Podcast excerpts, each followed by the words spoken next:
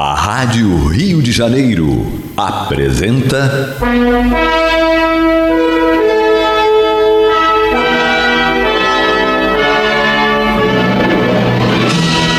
Caminho do Senhor.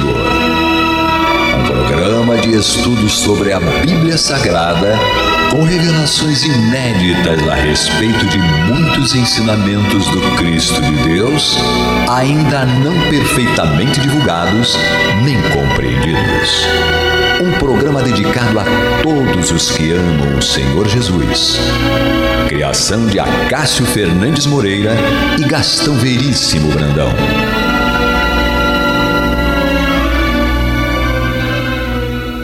Ooh.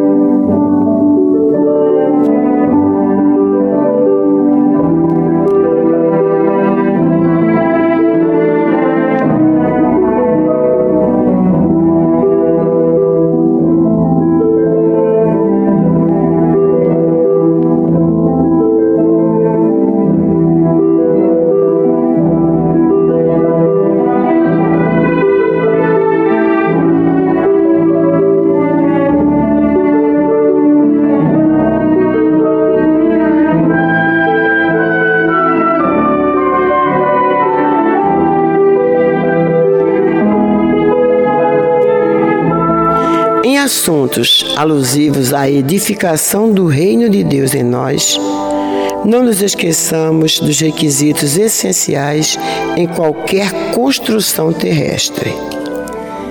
Qualquer obra simples no plano físico, para que se levante, exige planejamento, serviço e ordem. Planejamento que inclui diretiva e orientação. Serviço que se define por atividade e dever. Ordem que expresse cooperação e ajustamento.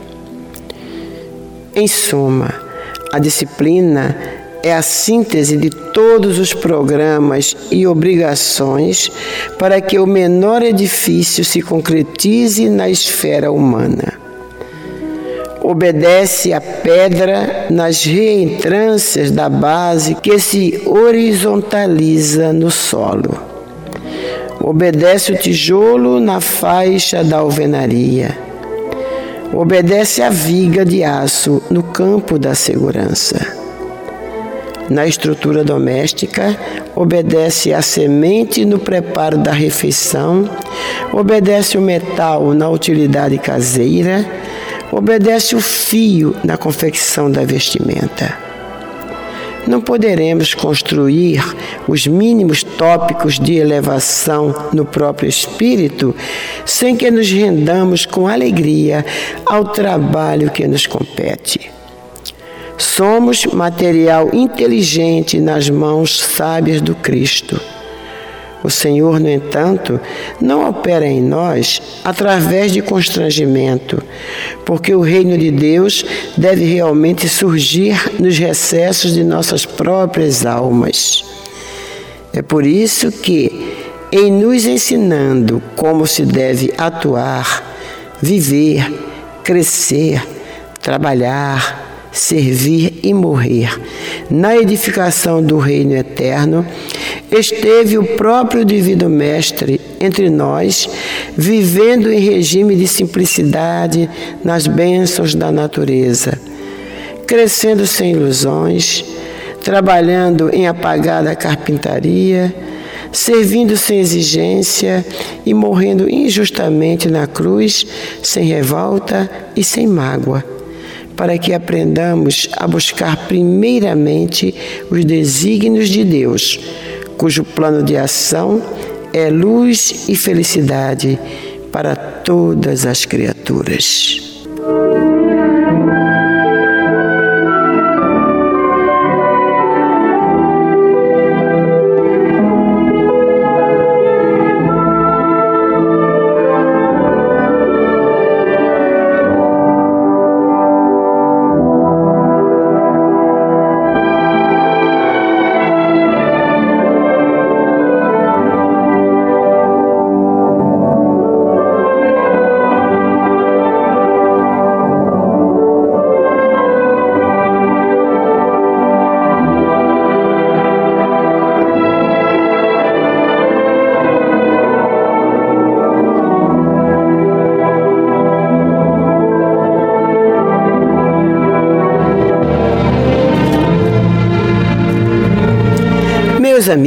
Oremos, meus irmãos, que a paz de Deus esteja em nossos lares e nossos corações. E com esta belíssima página do livro Convivência, uma psicografia do Chico Xavier pelo Espírito Emmanuel, está entrando no ar através das ondas amigas da nossa rádio Rio de Janeiro, o programa Caminho do Senhor. Para estar com vocês durante 55 minutos, procurando fazer com que nós, vocês e nós, né, possamos relaxar um pouco das das tribulações do dia a dia, do dia de hoje, da semana, porque é como estávamos dizendo, comentando com a Hermínia aqui, como ela fala em off, que a, a, o problema maior não é material. As pessoas estão muito preocupadas com o desemprego. Claro, tem que se preocupar, gente. Não, vivamos, não estamos alienados, não. Nós estamos com o pé no chão, né? Mas quando o problema maior que está pairando sobre a humanidade é espiritual. É a falta de Deus, falta de fé, falta de iluminação interior em cada um de nós para que possamos prosseguir a luta. E seria muito mais fácil que essa luta fosse com Jesus. Ele mesmo diz no seu Evangelho: sem mim nada podereis fazer. E é. Ou quando ele fala também, né, vinde a mim, todos vós que estáis cansados e oprimidos, que eu vos aliviarei. Tomai sobre vós o meu jugo e aprendei de mim, que sou manso e humilde de coração, e encontrareis descanso para as vossas almas. Então, com ele, o fardo do dia a dia, as tensões diárias que pesam sobre a nossa cidade, sobre o nosso estado, sobre o nosso país, sobre o planeta, se tornam bem mais leves, bem mais suportáveis. Então, é preciso, nessas horas difíceis, meus irmãos, procurarmos a este Mestre e procurarmos ir construindo em nós ordeiramente, com disciplina, tudo isso que é preciso construir. Como diz o próprio Vinícius, né? nós somos espíritos em construção e cada minuto, cada segundo é essencial para a gente. Um segundo nós podemos fazer muito por nós e podemos também dar uma derrapada bem grande. Sempre sabendo que o nosso destino é Deus, né? de todos nós. E que qualquer derrapada que a gente der, Claro, vai atrasar um pouquinho a caminhada, que já não está muito né, avançada. já não está muito avançada. Vai só atrasar mais um pouquinho. Mas não é muito melhor a gente dar um passo em vez de dar um passo para trás, dar uma ré. Né? É em vez de dar uma primeira, em vez de dar uma ré, vamos dar uma primeira marcha. É. Né? Olha que eu aprendi isso quando eu comecei a fazer o curso para motorista. dirigir, acho que não dirigi nem um ano. Deixei para lá que não é minha, não é minha praia. Mas é assim, né? A primeira marcha é aquela que a gente dá né, para sair com o carro. Então é melhor a gente dar sempre primeiras marchas, que é aquela mais lenta, né? E evitar da baixa ré, porque só vai atrasar ainda mais. Então é preciso que haja essa disciplina em tudo aquilo que nós queremos fazer. Começar pelo pensamento. Vamos pensar. Isso é bom, Jesus? Até, até onde isso pode ser bom para mim, para minha família, para meu ambiente religioso, para meus irmãos de caminhada? Começar pelo pensamento. Né? E com certeza a espiritualidade vai nos ajudar, vai nos é, inspirar, né? Planejamento, o serviço e a ordem para que a gente possa fazer o que deve ser feito. Estou lembrando de novo, na página de Emmanuel também, só que é outro livro, Vinha de Luz, tem um momento em que ele fala de santificar o raciocínio. E a gente pegou esse finalzinho. O que, que é santificar o raciocínio? Então, vê bem, ele deixa claro aí que para construir qualquer coisa, eu preciso primeiro planejar, depois eu preciso agir na, em relação àquele planejamento, quer dizer, eu planejo com uma intenção, respeito este planejamento e depois eu me coloco na disciplina para agir, agir, agir e avaliando. Aí a gente estava brincando aqui, eu falando com o Olímpio enquanto entrava a, a, música dessa segunda parte. Falei, imagina que na construção de uma casa você põe um tijolo e o tijolo fala assim, não, aqui não quero ficar, vou ficar mais para cá. E a viga, não, em pé, não, não gosto em pé, eu gosto assim inclinadinho, acho que fica mais bonitinho. Como essa casa vai se manter em pé? Será que nós não somos mais ou menos assim, às vezes? Às vezes, de vez em quando. Aquela pessoa que é. Nós, olha só, nós, nós mesmos somos o material da nossa construção, nós somos o nosso próprio mestre de obras, nós somos o nosso próprio arquiteto, nós somos o engenheiro, nós somos tudo. E nós somos os que vamos desfrutar desta construção. Olha que loucura. Então eu não paro para prestar atenção nisso. Eu vou fazendo, ah, bota aqui, vira para lá, vira para cá, não ficou bom? Ih, caiu de novo, ah, meu Deus, caiu de novo, levanta, bota no lugar. Como, como diz Olímpia, não seria mais prático eu dizer, não, eu vou. O ideal é evitar ter que andar para trás. Evitar refazer o caminho. Se eu puder ir com menos velocidade, mas estar sempre muito atento às minhas atitudes, porque como nós temos a essência divina dentro de nós, ou como eu digo, DNA, para mim, eu, Hermínia, não sou química, física, botânica, bióloga, nada. Para mim, DNA é Deus na alma. Essa presença que está dentro de nós e nos diz exatamente o que é certo e o que é errado. Claro que no momento em que a gente vai metendo o pé na jaca, como a gente diz na gíria, eu sei que estou fazendo uma coisa errada. Isso de eu dizer depois, ah, gente, eu nem percebi que eu fiz isso. Só... Não, eu percebi. É que a maioria de nós faz assim. Ah, também agora já, tá? Agora vai. Agora já era. Agora já, agora já, falei, já fiz já foi. Não, quanto mais tempo eu demorar para consertar aquilo, pior fica, mais eu me canso. E se eu conseguir perceber no meio do caminho, sempre é tempo, sempre é possível, mesmo no meio do caminho, de eu falar: meu Deus, o que, que eu estou fazendo? e puxar o freio, gente é mais prático, é menos constrangedor. Não vou dizer vergonhoso, porque nós estamos a caminho da evolução, ninguém tem que se envergonhar de nada. Mas é menos constrangedor eu parar no meio e falar: meu Deus, olha o que, que eu estou fazendo, e dou uma ajeitada, que não significa uma ré, como a Olímpia falou, significa só que eu vou virar um pouquinho para a direita ou para a esquerda ou eu vou parar, frear, engrenar a primeira, como ela falou, e seguir, do que ir até o final do caminho com o peso na consciência que diz o seguinte: pior é que eu sabia que ia dar nisso. Podia ter interrompido no meio, agora foi até o final, agora é mais coisas para consertar.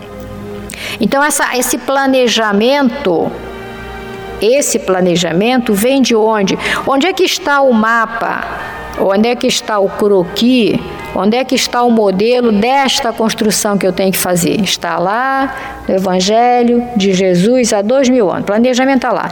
Não sai de moda. Pode ficar tranquilos que não, agora não está se usando mais assim. Não, ele não sai de moda. O planejamento está ali.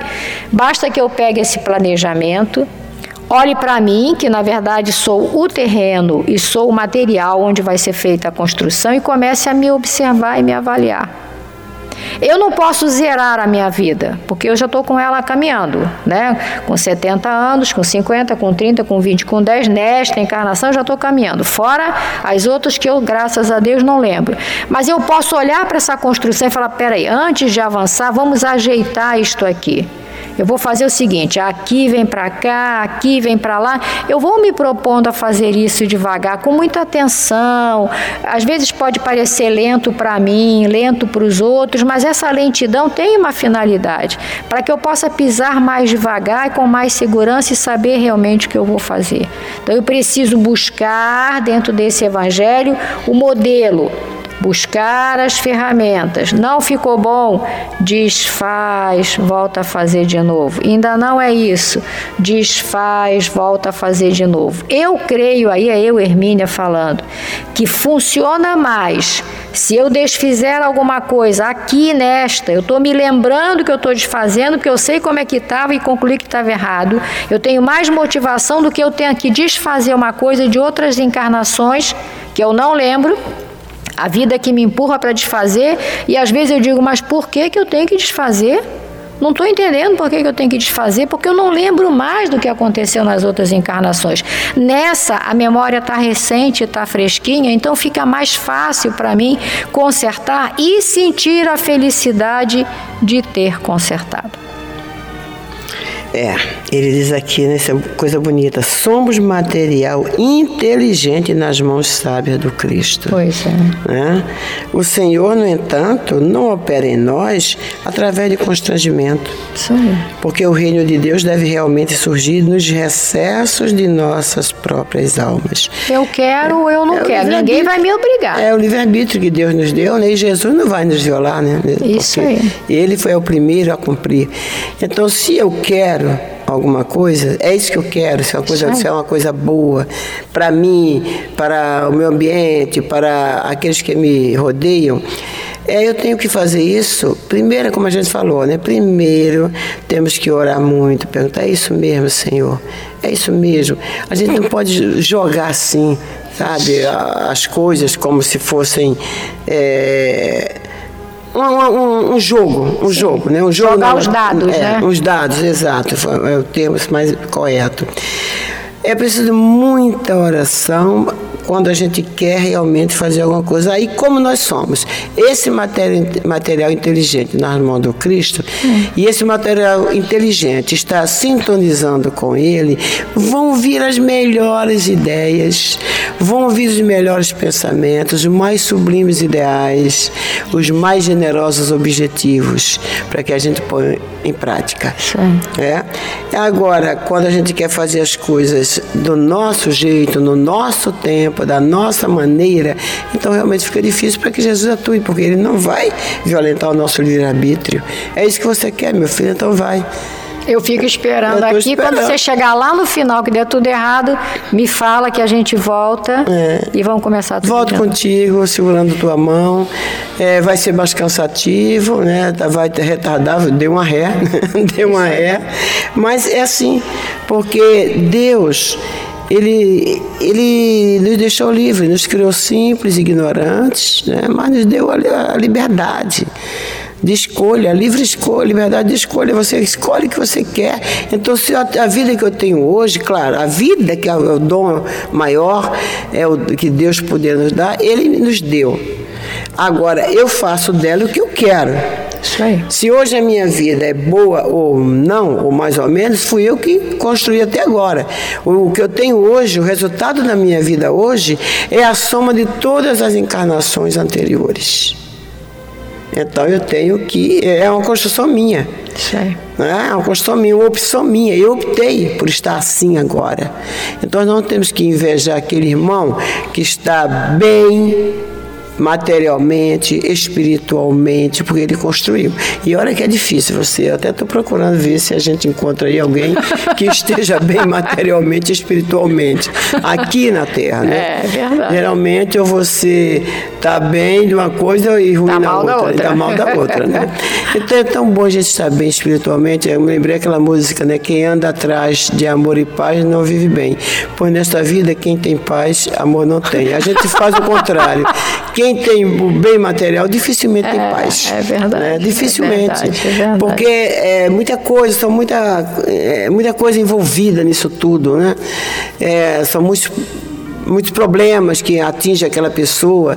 Então. É. E não temos que invejar ninguém, aliás. Nós estamos é. no melhor lugar, com as melhores pessoas para o nosso a nossa evolução espiritual. As pessoas que estão conosco dentro do lar, dentro da instituição, dentro, da, dentro da escola, onde nosso ambiente de trabalho são aquelas que têm que estar conosco.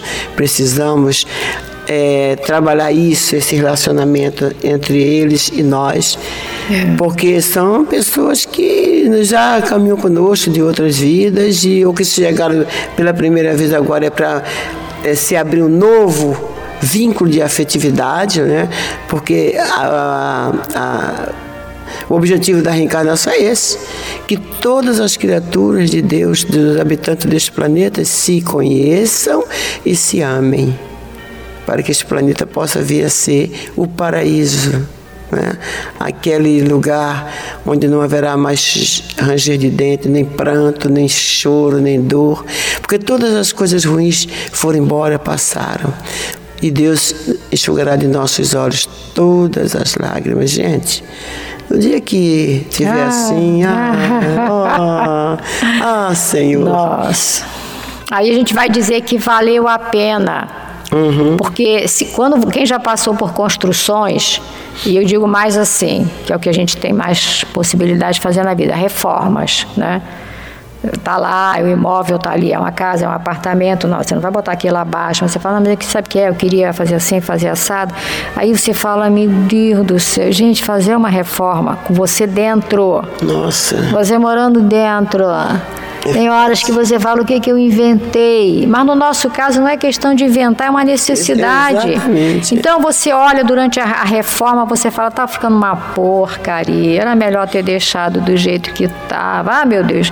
Aí vem um e dá um palpite, falei, mas acho que não vai ficar bom não. Tu acha que vai ficar? Eu gostava mais daquele jeito. Aí você fala, pronto, agora eu já não sei mais se eu pensei bem, se eu não eu pensei, fiz, olha, era melhor ter deixado. Aí você pensa colocar uma coisa, mas você ainda não tem tem condições de colocar aquilo, é muito caro para você, ou você não tem o poder de colocar aquilo, você também se não for assim não vai ser nada. Não, pelo amor de Deus. Tem outros materiais mais simples, pode não ficar exatamente daquele jeito, mas fica parecido. É uma loucura, gente, fazer uma reforma é uma loucura. Também quando aquilo vai terminando, que você olha, separa assim no meio dos, dos cômodos, você fala, gente, eu não acredito que eu resisti, que eu sobrevivi e que ficou bom. Porque você lembra como era antes, falou assim, ó, ficou bom. Claro, você vai dar de cara, de repente, visitando alguém que você fala, nossa, mas isso aqui está muito melhor que o meu lá em casa. Caramba, esse aqui está ótimo. Mas é o dele. No teu momento, aquela reforma é a que cabe. Depois, outra encarnação, você vai fazer uma outra reforma. Você vai continuar reformando até chegar a uma arquitetura fantástica. Mas eu tenho que saber por que, que eu estou reformando. Eu vou reformar porque eu quero fazer alguma coisa para sair da rotina. Eu tenho objetivos. Eu quero botar esta janela aqui porque eu tenho um objetivo. Essa janela vai abrir mais claridade para cá, para cá, para cá. Esse corredor vai fazer isso. É, é sempre a intenção, como diz Emmanuel. Eu tenho que ter claro a intenção que eu tenho naquilo que eu estou fazendo. É, exatamente. E tem que ser as melhores, né? E nunca ah, fazer uma coisa. E a gente não engana ninguém, não é? Tem isso, ah, né? Nós é. achamos que. Eh, nós subestimamos a inteligência do nosso próximo. A gente acha que engana, né? Ninguém engana ninguém. É, é né? A gente pode até enganar um pouquinho, mas depois as pessoas começam a acordar e nos conhecer. É. Né? Então, é fazer as coisas realmente de acordo com as nossas necessidades. Quais são as minhas necessidades isso. espirituais no momento? Isso aí, isso aí. Então, eu sei. Eu não vou também expulas aqui do microfone, né? Não, claro. Mas eu conheço. Então eu tenho que trabalhar isso. Quais são as minhas prioridades espirituais do momento? O que é que eu espiritualmente preciso isso. para vencer com mais com mais tranquilidade os desafios diários? Isso. Então vou trabalhar isso, não é? E assim a gente vai tendo a assistência dos nossos mentores espirituais, dos nossos guias, dos nossos anjos de guarda e do próprio Cristo, porque a gente está buscando não errar. Gente, a pior coisa que pode acontecer conosco é quando a gente comete uma coisa que a gente sabe que errou, não é, Hermínia? Não. Nossa, mãe, quando a gente trata mal uma pessoa, diz uma palavra. é uma coisa terrível. Nossa, mãe, quando diz uma palavra grosseira com o irmão de caminhada, é. quando a gente fala, ou, fala alguma coisa, fez um comentário, né? Infeliz. Soube, uma, soube de uma determinada fofoquinha que está acontecendo no, no, mundo, aí vai, ajuda a atiçar é. aquilo, incrementa alimenta. É. É, isso, aí quando você cai em si, isso puxa, fala, meu Deus, o que, que, que eu fiz? Por que, que eu fiz isso? Não dói muito mais às vezes do que uma Sim. dor de estômago, uma dor de cabeça? Com certeza. É melhor estar com uma dor física numa hora dessa, é né? Verdade. E como dizia o Mileco, né? É o, o, remorso é um ótimo despertador, é. mas é um péssimo, péssimo companheiro. companheiro. Então vamos evitar essa companhia aí. É, Bem, meus irmãos, vamos fazer um pequeno intervalo e voltamos já já. Vamos então para o estudo de Atos dos Apóstolos, que estamos fazendo esse estudo às quartas-feiras. Hoje, dando continuidade ao estudo dos versículos 8 a 15 do capítulo 6. Bem, meus irmãos, antes então de iniciarmos o relato do estudo de hoje, convém fazermos, como sempre, né, um breve retrospecto do último programa para melhor entendermos a sequência dos acontecimentos. Vamos a ele. Interrompemos o último programa em meio à visita de Gamaliel à Casa do Caminho. É que, em razão da prisão de Estevão, instalou-se entre os seguidores do caminho um estado de comoção e apreensão. Foi então que Simão Pedro, ciente da atitude nobre de Gamaliel ante as acusações do doutor de Tarso, que evitaram o apedrejamento imediato de Estevão, concebeu o projeto de convidar Gamaliel a visitar as toscas instalações da Igreja do Caminho. Pois bem, chegado o momento em que o sábio rabino deu entrada na casa pobre dos galileus, estes o receberam com infinita alegria. Simão Pedro, profundamente respeitoso, depois de explicar-lhe as finalidades da instituição e esclarecer sobre os resultados verificados, carinhosamente ofereceu-lhe uma cópia em pergaminho das anotações de Mateus sobre a personalidade do Cristo e seus gloriosos ensinamentos. Gamaliel agradeceu ao ex-pescador, tratando igualmente com deferência e consideração, dando a entender que desejava expor à sua respeitável apreciação todos os programas da Igreja Humilde. Simão Pedro conduziu o velho doutor da lei a todas as dependências.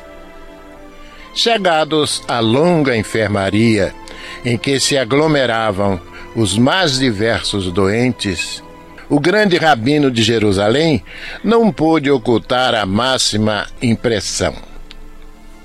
Em leitos acolhedores via anciãos de cabelos nevados pelo inverno da vida e crianças esquálidas, cujos olhares agradecidos acompanhavam o vulto de Simão Pedro como se estivessem na presença de um pai. Foi então que se deu o surpreendente e emocionante encontro. Não dera ainda dez passos em torno dos móveis singelos e limpos quando estacou à frente de um velhinho de miserável aspecto. Imobilizado pela enfermidade que o prostrara, o pobre enfermo pareceu reconhecê-lo igualmente. E o diálogo se travou em preâmbulos.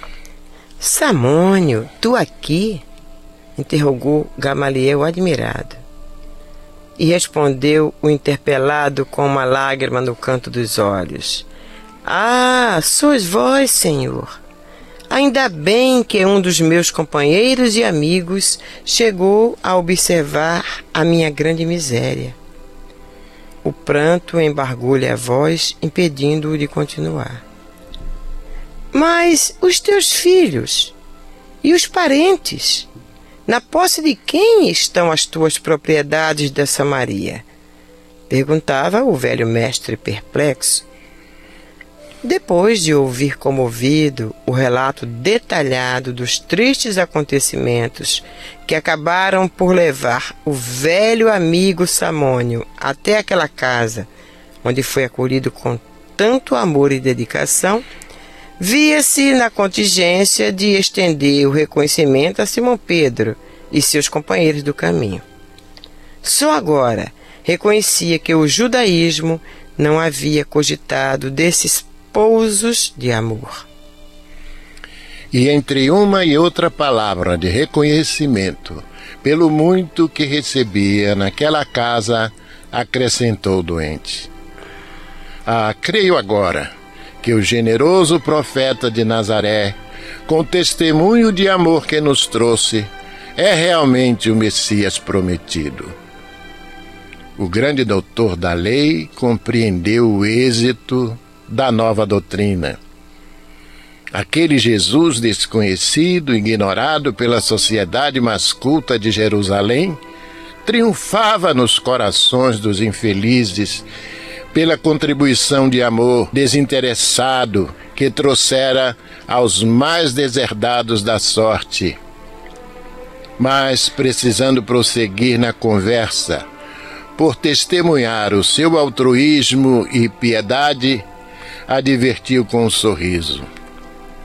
Olha, Samônio, acredito que Jesus de Nazaré, de fato, foi um modelo de renúncia em prol de ideias que até hoje não pude compreender.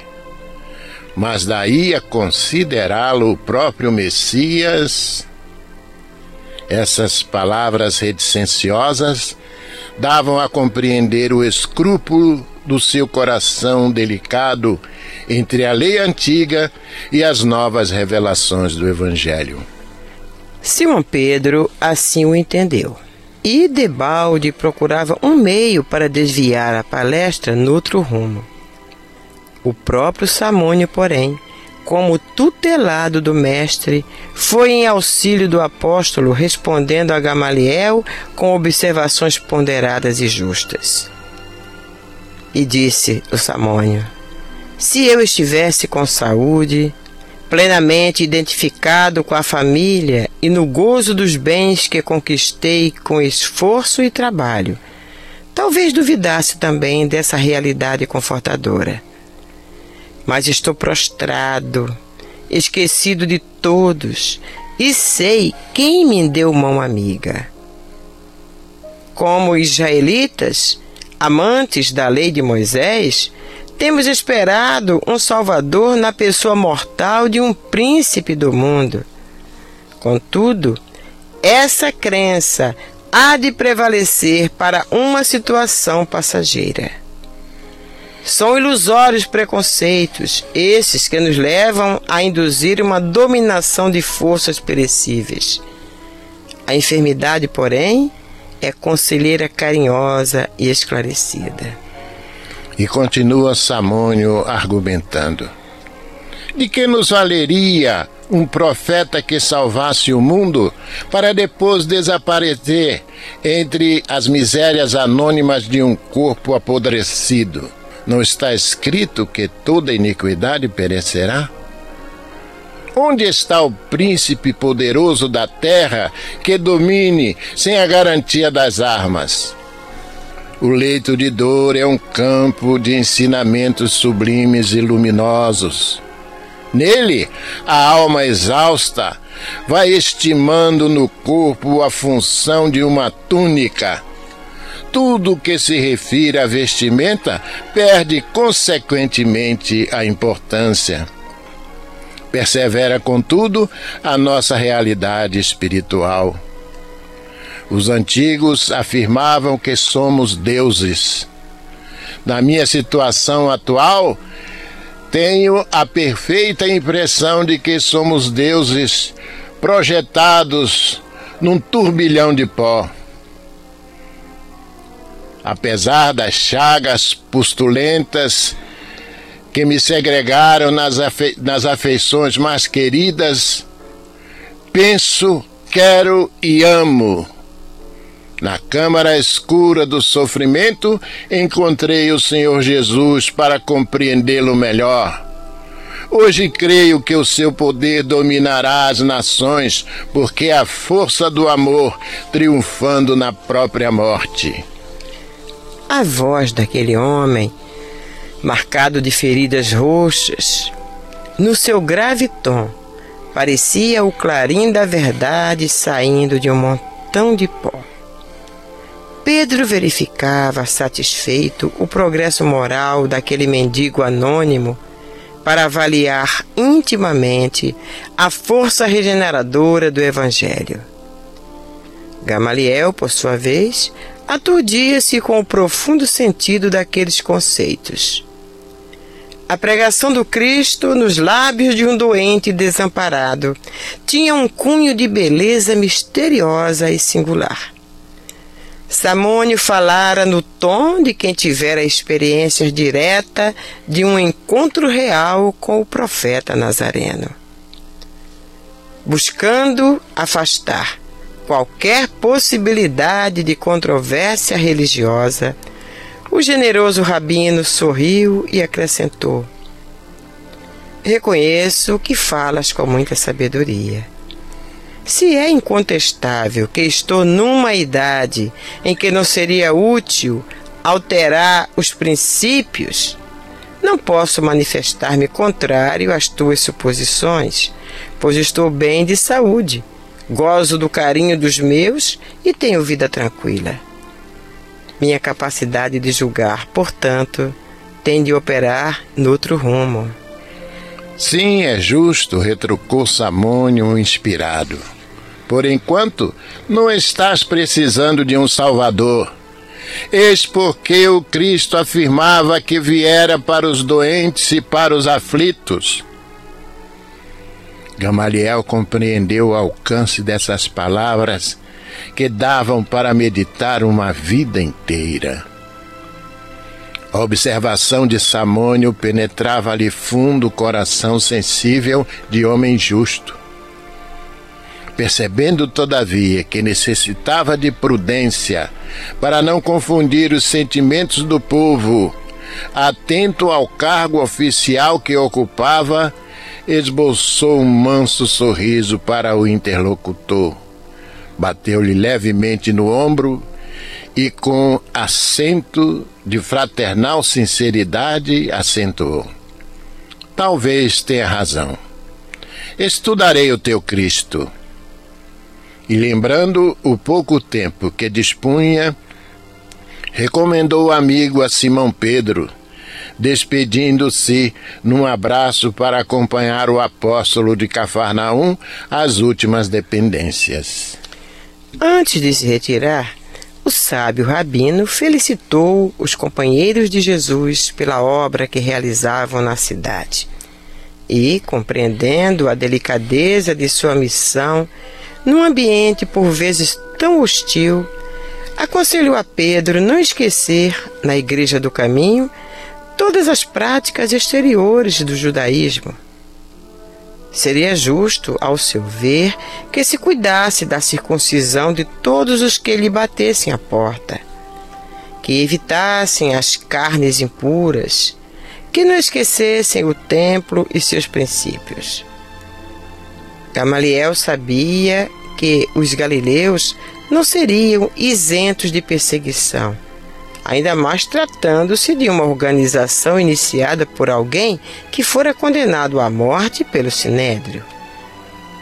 Com aqueles conselhos, visava aparar os golpes da violência que, cedo ou tarde, haveriam de chegar. Pedro, João e Tiago agradeceram a carinhosa admoestação e o velho doutor regressou ao lar, impressionado com as lições do dia, levando consigo os apontamentos de Mateus, que se pôs a ler imediatamente. Mas dois dias decorreram e as perseguições capitaneadas por Saulo de Tarso, começaram a sacudir Jerusalém em todos os setores de suas atividades religiosas. Oséia Marcos e Samuel Natan foram presos sem nota de culpa, a fim de responderem a rigoroso inquérito os cooperadores do movimento organizaram longa relação dos israelitas mais destacados que frequentavam as reuniões da Igreja do Caminho. O moço de Tarso determinara que se abrisse inquérito geral. Entretanto, como desejava dar uma demonstração de desassombro aos adversários, julgou que deveria iniciar as prisões de maior importância no reduto dos próprios galileus obscuros que haviam ousado afrontar a sua autoridade. Foi pela manhã de um dia muito claro que o futuro rabino recebera de alguns companheiros e soldados, bateu à porta da casa humilde, fazendo grande alarde dos fins de sua visita insidiosa. Simão Pedro, em pessoa, foi atendê-lo tranquilamente. Indisfarçável pavor estabeleceu-se entre os mais tímidos, porquanto dois jovens que acompanhavam o apóstolo se incumbiram de correr ao interior e espalhar a notícia. És tu, Simão Pedro, antigo pescador de Cafarnaum? perguntou Saulo com certa insolência. Eu mesmo, respondeu com firmeza. Estás preso, disse o chefe da expedição num gesto de triunfo. E mandou que dois dos companheiros se adiantassem e algemassem o apóstolo. Pedro não opôs a mínima resistência Impressionado com o temperamento pacífico que os continuadores do Nazareno testemunhavam sempre, Saulo objetou com escárnio. O mestre do caminho deve ter sido um alto modelo de inércia e covardia. Ainda não encontrei qualquer indício de dignidade nos seus discípulos, cujas faculdades de reação parecem mortas. Recebendo em cheio tão acerba injúria, o ex-pescador respondeu serenamente: Enganai-vos quando assim julgais. O discípulo do Evangelho é apenas inimigo do mal e, na sua tarefa, coloca o amor acima de todos os princípios. Além do mais, nós consideramos que todo julgo com Jesus é suave. O jovem Tarcense, detentor de tão alto poderio, não dissimulou o mal-estar que a resposta lhe causava e, apontando o seguidor de Jesus, disse a um dos homens da escolta: Jonas, toma conta dele e, acentuando ironicamente as palavras, dirigiu-se aos demais com um gesto de desprezo para o apóstolo algemado, que o contemplava sereno, embora surpreendido. Não discutamos com esses homens. Essa gente do caminho está sempre cheia de raciocínios absurdos. É preciso não perder tempo com a cegueira da ignorância. Vamos lá dentro Prendamos os chefes. Os sequazes do carpinteiro hão de ser perseguidos até o fim.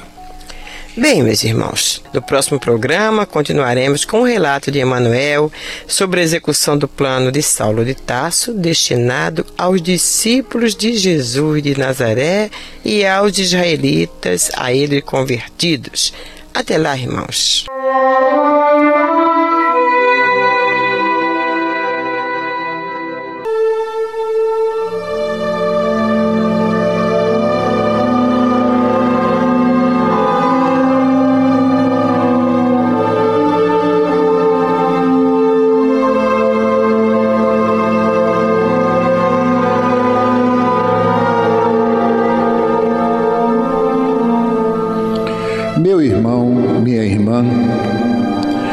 Seu coração está angustiado e lhe falta ânimo para enfrentar os obstáculos da vida diária, se você sente-se só, incompreendido pelos que lhe rodeiam, se alguma dor física ou moral está atormentando-lhe, tirando-lhe as horas de sono, enfim, se você está sofrendo, lembre-se, você não está só.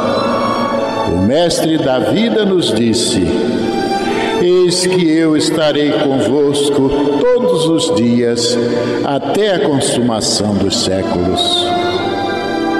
Neste exato momento, milhares e milhares de pessoas sintonizadas nesta emissora se unirão em prece. Entre nesta corrente Existe em seu íntimo um lugar de paz profundamente silencioso, onde você pode comungar com Deus e encontrar forças necessárias para vencer este momento difícil. Como disse o salmista, Deus é o nosso refúgio e fortaleza, socorro bem presente nas horas de tribulação. Abra o seu coração numa prece sincera. Entregue-se confiantemente aos cuidados deste Pai amoroso e bom e confie. Os impossíveis para os homens são possíveis para Deus. Vamos envolver em nossa corrente de preces de hoje os nomes de alguns irmãos e, mesmo que o seu não esteja nesta relação, sinta-se incluído, meu irmão, sinta-se incluída, minha irmã. Shirley Mara de Souza, Adriana de Souza, André de Souza, Vitor Hugo Silveira, Adriano Martins de Barros, Maria Ângela da Silva Barreto, Carlos Magno Barreto Filho, Mário Molinaro, Josefa Correia, Sueli Correia, Manuel Carlos Ponte, Maria da Glória Dias de Oliveira, Isabel Neves, Sofia Maclund, aliás Maclund Nascimento, Marcilene Marques Ferreira, Evandro Braga, Neomar Bolsinhas Capone, André Luiz Bittencourt Souza, Raimundo Honório Souza, Sirene Dalva Bittencourt Souza, Osvaldo Malta Marini, João Varvar Simões, Iraci Soares Cavalcante, Antônio Rômulo Queiroz de Figueiredo e Maria Cecília de Matos. Vamos falar com Jesus.